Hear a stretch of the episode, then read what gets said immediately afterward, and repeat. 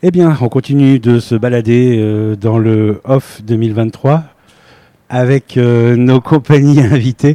Et là, nous allons du côté de la Rotonde, chez nos amis cheminots, découvrir le spectacle Hospitalis Anima avec euh, Marie Siasia.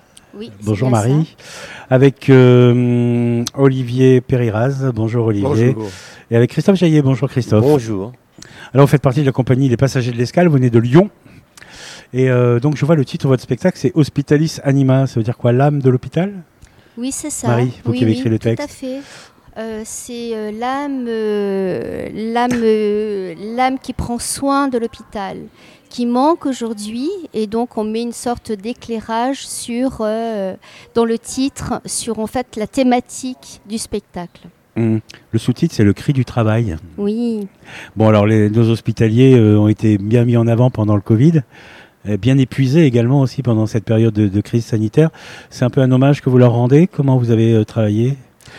Alors, euh, ça vient d'une commande que nous a faite une mutuelle qui, se, qui, avait, qui faisait le constat du, de la, comment dire, l'absentéisme au niveau des hospitaliers, d'un mal-être, et qui nous a donc demandé d'écrire un spectacle par rapport à, à cette problématique. Et nous étions en 2019.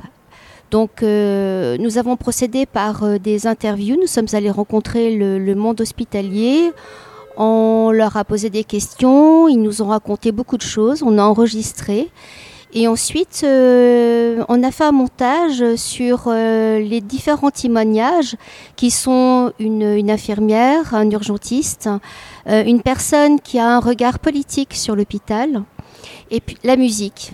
Et puis euh, aussi également, il y a euh, un personnage qu'on a appelé la Piti et qui, elle, rappelle la Déclaration des droits de l'homme et du citoyen. Et c'est un maillage de tous ces, euh, de tous ces témoignages qui nous emmène comme une sorte de, de vague en quelque sorte. D'accord, ben vous utilisez quand même les témoignages. Alors c'est impressionnant parce que vous démarrez en 2019, juste avant qu'on se retrouve confiné l'année d'après. euh, c'est la même année de découverte du Covid, puisqu'il s'appelle Covid-19. Il y avait, euh, on en parlait déjà quand vous avez commencé Non, c'est le hasard qui, a- qui a- Quasiment pas, non, non, on que- n'en parlait pas du tout, Mm. parce que euh, si on a commencé en 2019, pour que le spectacle euh, existe, il était prévu qu'il existe en, en 2020, euh, il a fallu euh, rencontrer les gens pendant l'année 2019, écrire euh, le texte, euh, penser à une mise en scène, penser à une scénographie, et donc on a réalisé tout ça euh, pendant l'année 2019, et on a fait une première lecture pour le commanditaire, donc la mutuelle des territoriaux et hospitaliers de Lyon. On a fait une première lecture en Arles euh, lors d'une réunion de mutualistes euh, le 28 février 2020. Juste avant le. Et 13 jours après, c'était le confinement. C'est incroyable le- la coïncidence des, des temps et du calendrier. D'ailleurs, vous appelez Méphisto, c'est diabolique un peu cette histoire. Oui, oui, parce que, parce que j'in- j'incarne quelque part un, un personnage qui a le recul sur les choses. Alors, moi, j'ai le, euh, le personnage euh, un peu le monsieur loyal. Il faut, comprendre que ce spectacle est monté comme euh, une foire de battleurs. C'est une référence aux foires de battleurs du 19e siècle et du début du 20e siècle, où, on avait des gens comme ça, des artistes qui venaient, qui haranguaient la foule sur certains sujets et qui... jouait des rôles. Et moi, mon rôle, c'est d'être le regard politique et à la fois un peu cynique sur ce qui se passe, mais très critique, très très critique. Et, euh, et ce personnage euh, s'aperçoit, il raconte cette histoire de, de l'hôpital, la manière dont les choses fonctionnent, et s'aperçoit que les hommes sont encore plus fous que lui, sont encore plus diaboliques que lui à la fin. Quoi. Il devient complètement fou. Ah oui, Voilà. à cause du management euh, dans l'hôpital, C'est ça. ça, Ouais, c'est qu'il y a de quoi devenir fou quand ça. même. Euh, et puis, donc, vous, Christophe, c'est la lumière. Elle a un rôle particulier, la oui, lumière dans le parce spectacle? que il y a euh, la lumière et puis il y a, il y a aussi euh, des images animées euh, qui sont diffusées en même temps, euh, qui donnent des, respirations et qui euh, nous, ou- nous emmènent dans l'infiniment petit. Je ne veux pas en dire plus, il faut venir voir le spectacle.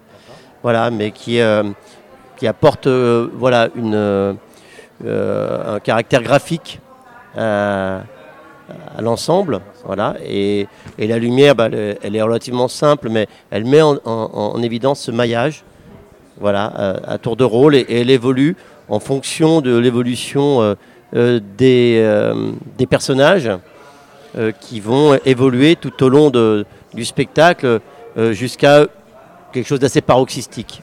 D'accord. Donc vous avez mené pas mal d'interviews, pas mal de rencontres. Et quel a été le, bilan euh, Comment vous l'avez ressenti Tout ça, ça vous a impressionné euh, Alors, Marie, excusez-moi, puisque j'ai pas compris. J'ai- Vous avez mené plusieurs interviews, euh, plusieurs oui, rencontres oui. avec des professionnels de santé. Quel était le ressenti que vous avez eu à, à ce moment-là? Vous avez senti vraiment le, le Eh malaise? bien, Comment ah, oui, on a ressenti le malaise, mais à chaque fois des malaises qui s'exprimaient de façon différente. Euh, par exemple, la- l'infirmière, elle, euh, le malaise qu'elle qu'elle a, qu'elle a donné, qu'elle a transmis à travers euh, son témoignage, c'est quelque chose que, en vérité, euh, elle elle assume pas. On sent qu'il y a quelque chose qui a une faille, mais elle n'est pas dans la conscience de la faille. Euh, L'urgentiste, lui, il est dans euh, la conscience de la faille, mais il est presque déjà au-delà de la faille. Il est déjà parti autre part. Le, la tension est beaucoup trop difficile. Il a comme explosé en vol. Euh, le personnage de Méphisto, lui, il a toujours ce rapport ambivalent aux choses. C'est-à-dire qu'il nous donne une sorte d'attention, on suit le déroulé de l'évolution qui vient de 2007. On a commencé à, à, à détricoter le service public à ce moment-là. Donc il donne une façon historique et, euh, et assez euh, attrayante de, de- de la vision politique de la chose. Et la pitié, elle est là pour rappeler le pacte qu'ont fait les hommes entre eux à la fin du, du XVIIIe siècle, où déjà tout est donné. Si on respectait euh, les articles des droits de l'homme et du citoyen, on vivrait vraiment beaucoup mieux. Hein Effectivement. oui. Voilà. Donc elle est là pour rappeler, euh, voilà, euh, tout a déjà été réfléchi, pensé, dit, mais simplement on ne se tient pas à nos promesses du vivre ensemble. Et de là vient le problème. Les paroles euh, sont pas trop suivies d'actes en général, ou Oui, les actes ne suivent pas forcément les ça. paroles ou les pensées ou, oui, les, oui. ou les bonnes volontés. Ceci dit, quand la T2A est arrivée à l'hôpital, euh, ça a pas mal changé la donne aussi. La tarification à l'acte, hein, c'est ça? Ah ben, C'est un peu ça le problème, au départ, Le, hein. le résultat, c'est qu'on on- on a une pratique qui s'appelle euh, la codification des actes, euh, qui en gros fait un tri entre les, malades qui vont euh, rapporter euh, à l'hôpital et puis les malades qui vont coûter. Et donc, euh, le but euh, du fonctionnement de tout ça, c'est d'écarter euh, le plus vite possible ceux qui vont coûter de l'argent et, et de ne garder que ceux qui vont rapporter. Voilà, C'est pour ça qu'on a assisté à des fermetures de maternité qui Absolument. pas assez ou de centres cardiologues, de cardiologistes, etc. absolument. C'est assez catastrophique. Voilà. C'est un peu ce que révèle un peu votre spectacle, enfin, c'est ce que met en avant votre spectacle? Alors, oui, alors, euh, il révèle tout ça, il donne vraiment euh, tous les faits et les témoignages des gens qui sont dans ce système-là. Mais en même temps, euh, on a choisi dans la mise en scène de mettre un, un espace de, projection, d'imaginaire. C'est-à-dire qu'il n'y a pas euh, de blouse blanche, il n'y a pas de seringue, il n'y a pas tout ça. En fait, on est vraiment dans un monde, euh, voilà, comme l'a dit Olivier, de battleurs, de fêtes foraines, où l'urgentiste est représenté comme un, comme un monsieur muscle, hein, où la, où la, où l'infirmière c'est une danseuse qui veut bien faire tout comme il faut, où le personnage de, de, celui qui donne la vision politique, donc Méphistophélès, il est voilà dans un costume avec un chapeau, un peu comme ça intrigant, et la Piti, la pauvre, ben euh, comment dire, elle a été bien malmenée, cette Piti, cette, euh, celle qui témoigne de la Déclaration des droits de l'homme et du citoyen, et elle est sur un fauteuil roulant et complètement euh, Ah, plus trop avec nous. Elle quoi. a trop utilisé les feuilles de laurier, peut-être, Peut-être. pour régler. Il y, a, il y a un aspect quand même euh, qui, qui apparaît dans le spectacle et qui est, à mon avis, important, c'est et, et qui, a- qui génère une souffrance au travail qu'on retrouve dans le monde du spectacle vivant, entre autres. C'est le caractère extrêmement vocationnel de ces métiers, qui sont des métiers de dévouement. Il y a une réplique dans le spectacle qui dit de toute façon notre boulot, on va le faire. Et que donc ce télescopage entre euh, eff- effectivement euh, show must go on et euh, les difficultés financières pour arriver à gagner sa vie, par exemple, tout les simplement, différentes politiques qui font changent la que ça peut générer à terme une souffrance, une forme de dépression. Et on retrouve ça dans le monde médical. Parce qu'effectivement, voilà, on va pas laisser euh, les gens sans soins, on va pas les laisser mourir. Mais du coup, on va faire des heures qui ne seront pas payées. On va accepter euh, euh, des conditions qui vont mettre en, en danger notre vie familiale.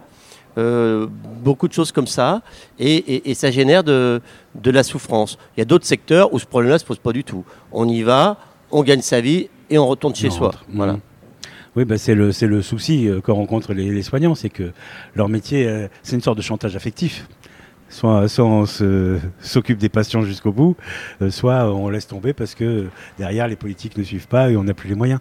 Mais dans ces cas-là, euh, je crois que les soignants font le choix de se donner jusqu'au bout et c'est pour ça qu'ils sont épuisés, qu'ils en peuvent plus. Voilà. Euh, vous êtes euh, au, à la Rotonde hein, depuis le 8 juillet. Le public réagit comment? Vous avez des soignants qui viennent vous voir, qui, qui vous parlent qui... Eh ben, de plus en plus, oui. euh, ça a été un petit peu compliqué au, ti- au- au début. Alors, il faut comprendre le fonctionnement du théâtre de la Rotonde. hein. Donc, euh, c'est hum, d'abord à destination des cheminots, bien sûr, puisque c'est leur comité d'entreprise. Euh, et donc, c'est gratuit pour les cheminots. Mais euh, les au- le public, le reste du public peut venir en payant. euh, voilà, euh, 15 euros la place. Donc, c'est tout à fait accessible. Et c'est un théâtre. et je crois que c'est important de le, de le dire ici, en Avignon, c'est un, théâtre qui, respecte les artistes. C'est-à-dire que c'est un théâtre qui, d'abord, ne nous fait pas payer, payer la salle. Voilà, première chose. Non, c'est pas miraculeux, c'est juste normal. C'est le, le fait de payer une salle pour jouer qui est pas normal. Euh, et en plus, euh, il nous donne la, 100% de la recette. Voilà, donc... euh, donc c'est un risque limité pour la compagnie, mais ça reste un risque, ça reste un risque important. C'est quand même un coût salarial, euh, voilà, parce qu'il y a des salaires à sortir. Nous, on est payé tous les jours avec des cotisations, etc. Donc ça passe par une phase de négociation, bien sûr, parce que c'est une période un peu particulière, mais on tient à, à- à ce travail, à, faire comprendre par notre pratique que nous, on veut vivre de nos métiers, euh, comme tout un tas de gens, et que pour ça, eh ben, ça passe par certains compromis. Euh, voilà, et, et d'autres que nous ne ferons pas. Nous, on ne payera jamais une salle pour aller jouer.